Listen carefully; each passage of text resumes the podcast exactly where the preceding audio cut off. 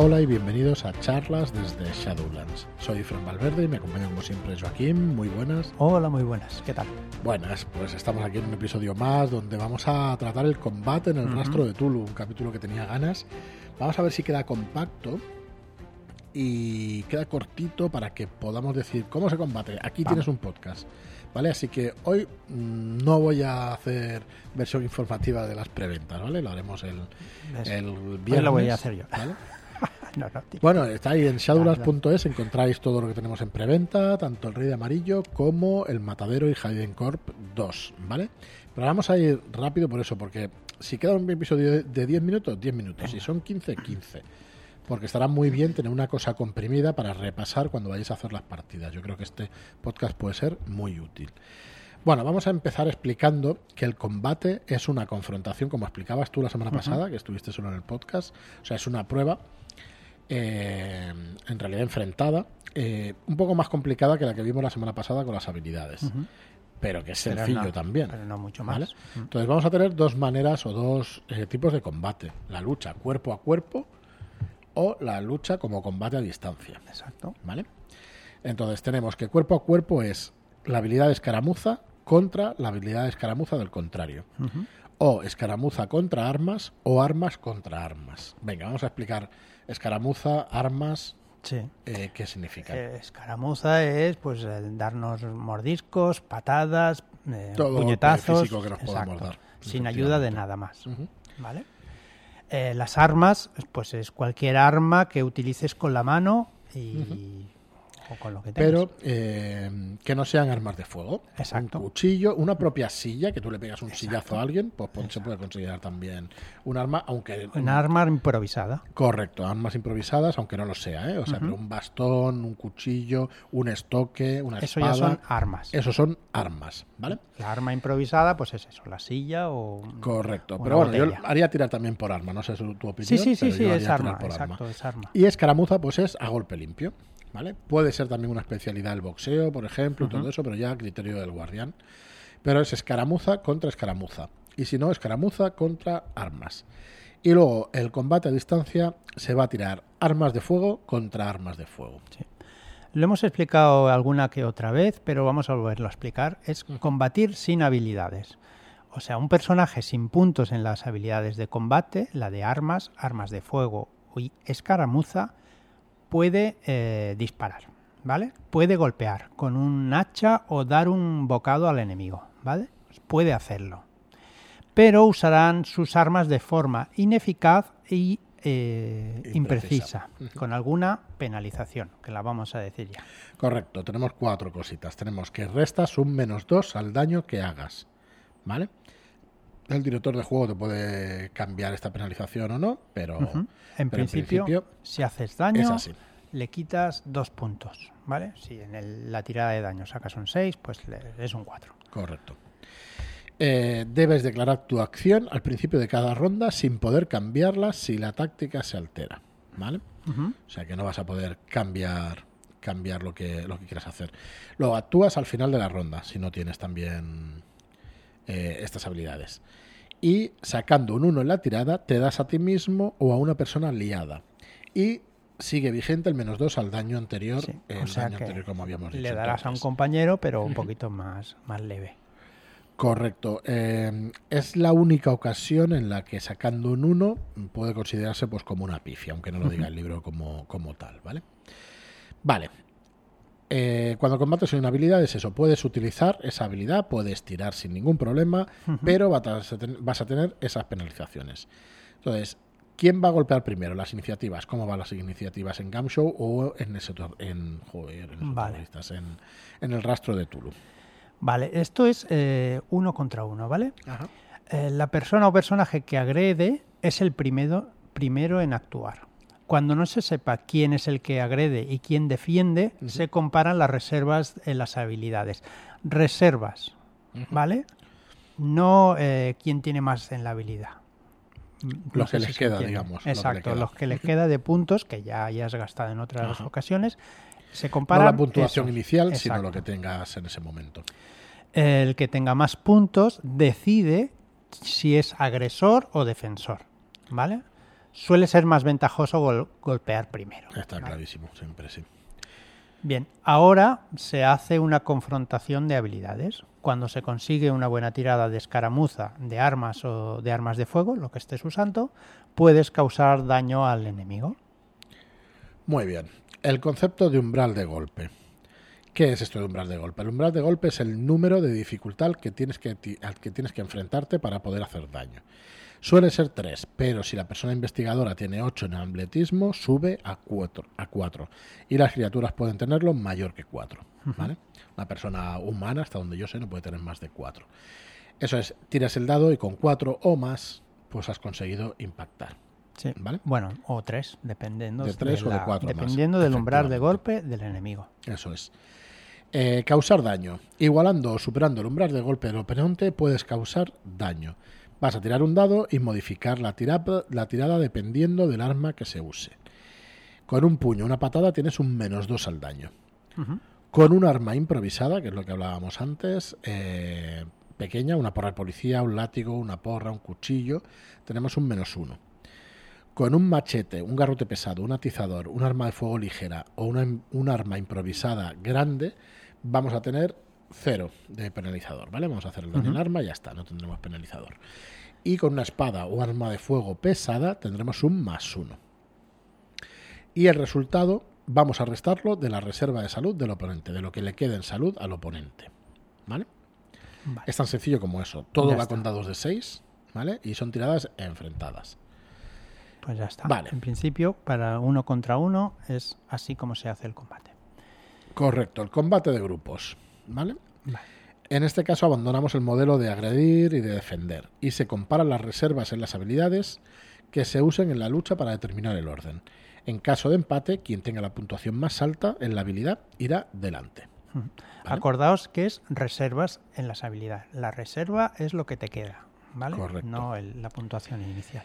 Venga, va por rondas, ¿no? Bueno, va por rondas. Todo esto va por rondas. Sí. La ronda es el tiempo que. que. que. Sí, es, es complicado de explicar. Que lleva a pasar por toda la lista ordenada, ¿vale? por todo lo que tiene que hacer cada uno de los personajes, ¿vale? Haciendo una acción cada uno de los personajes. Eh, es la tirada enfrentada, el daño y todo eso. Siguiente ronda. Eh, Tirada enfrentada, daño y todo lo que pase después. Siguiente Sí, ronda. de, de cada ¿Vale? jugador, ¿eh? Por- de todos los jugadores y PNJs, ¿vale? Correcto. Toda, la lis- toda la lista. Bueno, son, claro, si hay tres jugadores, pues son todas las tiradas de los tres jugadores, más el daño de los tres jugadores, más los PNJs, Sí, sí, todos. y luego lo siguiente es la siguiente Eso es ronda. una ronda. Vale.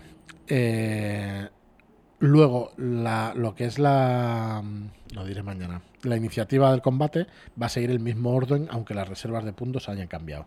Sí, ¿Vale? en principio sí, para que la, la partida pues no se, no se detenga demasiado y vaya así en- siguiendo pues agilidad. Correcto. Si alguien quiere hacer algo diferente, eh, a pelear, a huir, a saltar a un lado, ganar ventaja táctica, lanzar una granada, pues pasará al, al último lugar de actuación. ¿Vale? Todo lo que no tenga que ver intentar el- cambiar de, de- de táctica, pues pierdes un poquito de tiempo.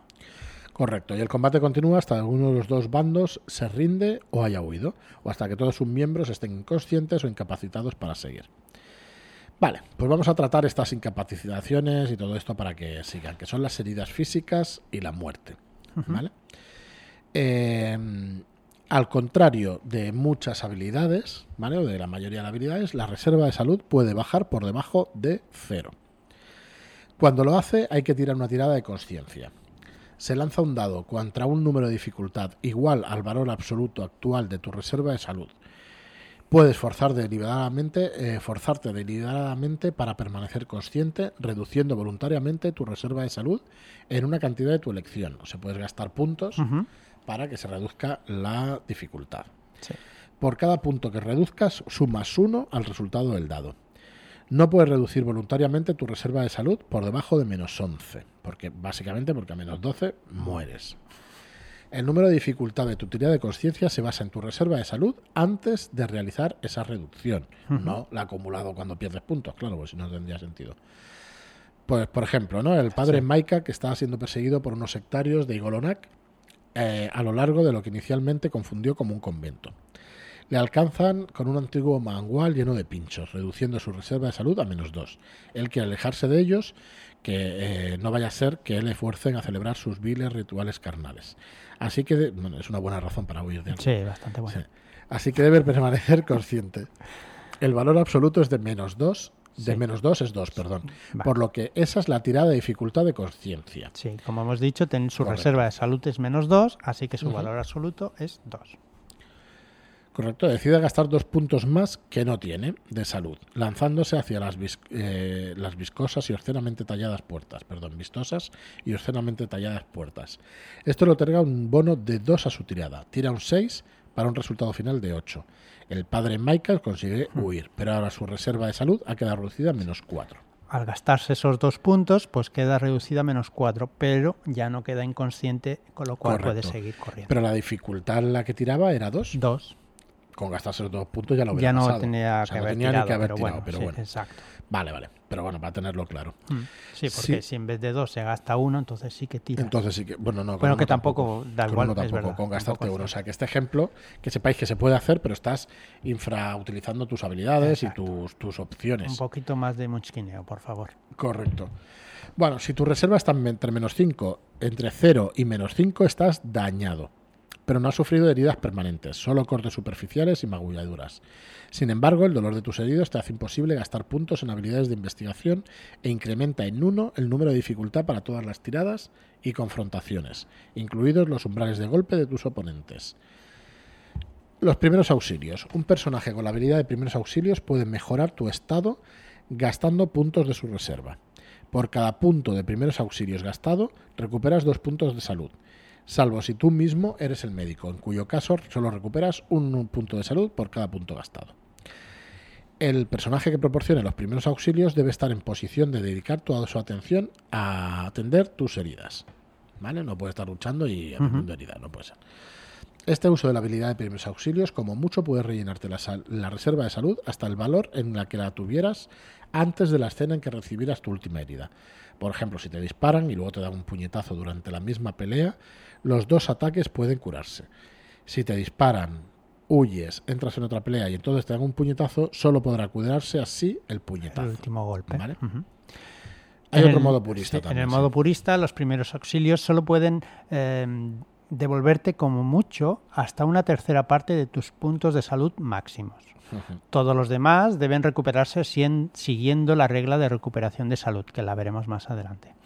Esta regla opcional hace que los investigadores heridos sean muy frágiles. Bueno, eso de 0 a menos 5. Si tu reserva está entre menos 6 y menos 11, estás gravemente herido. Debes realizar una tirada de conciencia. Para la primera no hay que tirar conciencia, No. ¿vale? Para esta segunda sí. Te mantienes, te, eh, te mantenga- te mantengas consciente o no, ya no puedes seguir luchando, ¿vale?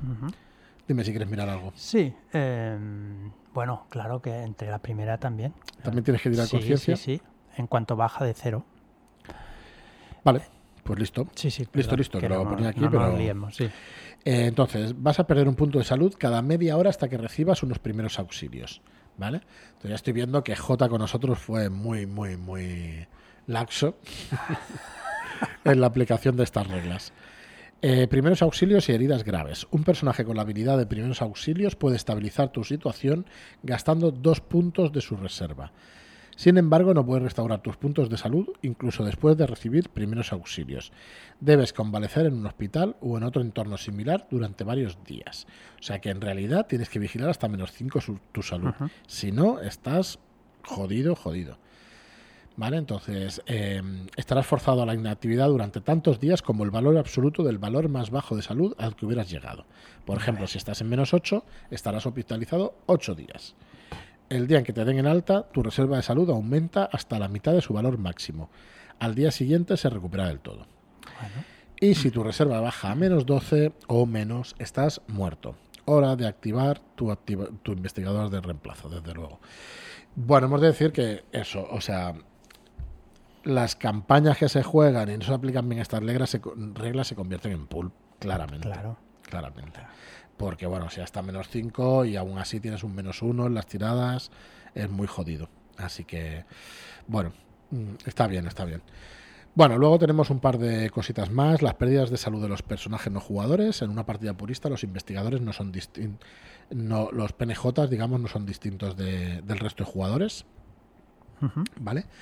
Eh, todos los humanos pierden salud siguiendo las mismas reglas. Y en una partida pulp, los investigadores sobresalen del resto de las personas. La gente normal, tanto los matones como los transeúntes, simplemente o dramáticamente o sangrientamente muere cuando su reserva de salud baja de cero. Emplear esta regla hace los combates más rápidos, por lo que incluso los guardianes de partidas puristas pueden querer usarla en peleas contra sectarios y similares. El guardián, si cree que es dramáticamente adecuado, decidir que ciertos PNJs emplean la regla de pérdida de salud de los investigadores. ¿Vale? Pueden Eso hacer es. eso. Y bueno, luego tenemos eh, otra cosa más de los combates que son la protección y la cobertura. Sí. La protección puede reducir el daño de ciertos tipos de armas. Si llevas una protección efectiva, que sería un... eh, se- perdón, si llevas una protección efectiva contra el tipo de arma que están empleando en tu contra, restas una cantidad de daño que te causan cada vez antes de aplicarlo a tu reserva. Viene a ser como una armadura, Sí. ¿vale? Que era lo que quería decir. En un tiroteo eh, se puede buscar cobertura, escondiéndose tras paredes, muebles y otras barreras, exponiéndose solos durante los pocos segundos necesarios para asomarse y disparar contra sus objetivos. Las reglas del rastro de Tulu conocen tres, eh, reconocen tres condiciones de coberturas. La condición expuesto, no hay ninguna barrera entre quien dispara y tú. Tu, umbral- tu umbral de golpe baja en uno. Ujú. Cobertura parcial. Esta es la condición normal en un tiroteo. Tienes más o menos la mitad del cuerpo expuesto. Tu umbral de golpe no varía. Esto es una cosa que se hace mal también, porque siempre se dispara expuesto, ni cubrirse ni Sí. hostias, y debería sí, ser un menos uno, pero bueno, menos uno, un- mm, bajar en uno el umbral de golpe. bajas. Eh, y luego la cobertura total, que salvo cuando te asomas al disparar, la barrera te proteja totalmente del fuego enemigo y tu umbral de golpe aumenta en uno, que ya de cuatro, si pasa a cinco, ya, lo tienes más fácil. Ya lo tienes más fácil tú o más difícil que te den. Vale, pues estas son las reglas de combate del rastro de Tulu, no tiene más. No tiene más. ¿Vale? Así que bueno, mira, son 17 minutos. Yo creo que está bien para tener un podcast cortito y al pie para que se puedan repasar las, las reglas antes de una partida. Estas sí, son las reglas básicas, ¿vale? Después cada arma, hay, hay muchos tipos de armas eh, que hay un listado que te dan Correcto, algún pero eso es más fácil objeto. después de... Pero ya tienes que llevar las armas específicas y tal, que no son Pero es más fácil porque al final cada personaje, cada jugador va, va a tener cuidado con sus Sí, armas sí, y sí, todo claro. eso. O sea que bueno, aquí lo tenéis, lo vamos a dejar ya por eso, porque queremos un podcast cortito para que se pueda repasar siempre pues el combate en una partida de Game Show. Nada más, muchas gracias por seguirnos, esperamos que esto sí se comente en el grupo, que nos digáis qué opináis sobre el combate de Game Show. Sinceramente, tiene muchísima tensión el combate en. Boom Show, de verdad que la tiene. Sí que la tienes, sí. ¿vale? Que yo entiendo que no es táctico y que no es una gestión de la leche, pero la tensión la tiene. La tensión está ahí. Sí, O sea que muy recomendable. Muy bien, pues nada más, muchísimas gracias por estar ahí y hasta el próximo programa. Muchas gracias y hasta la próxima.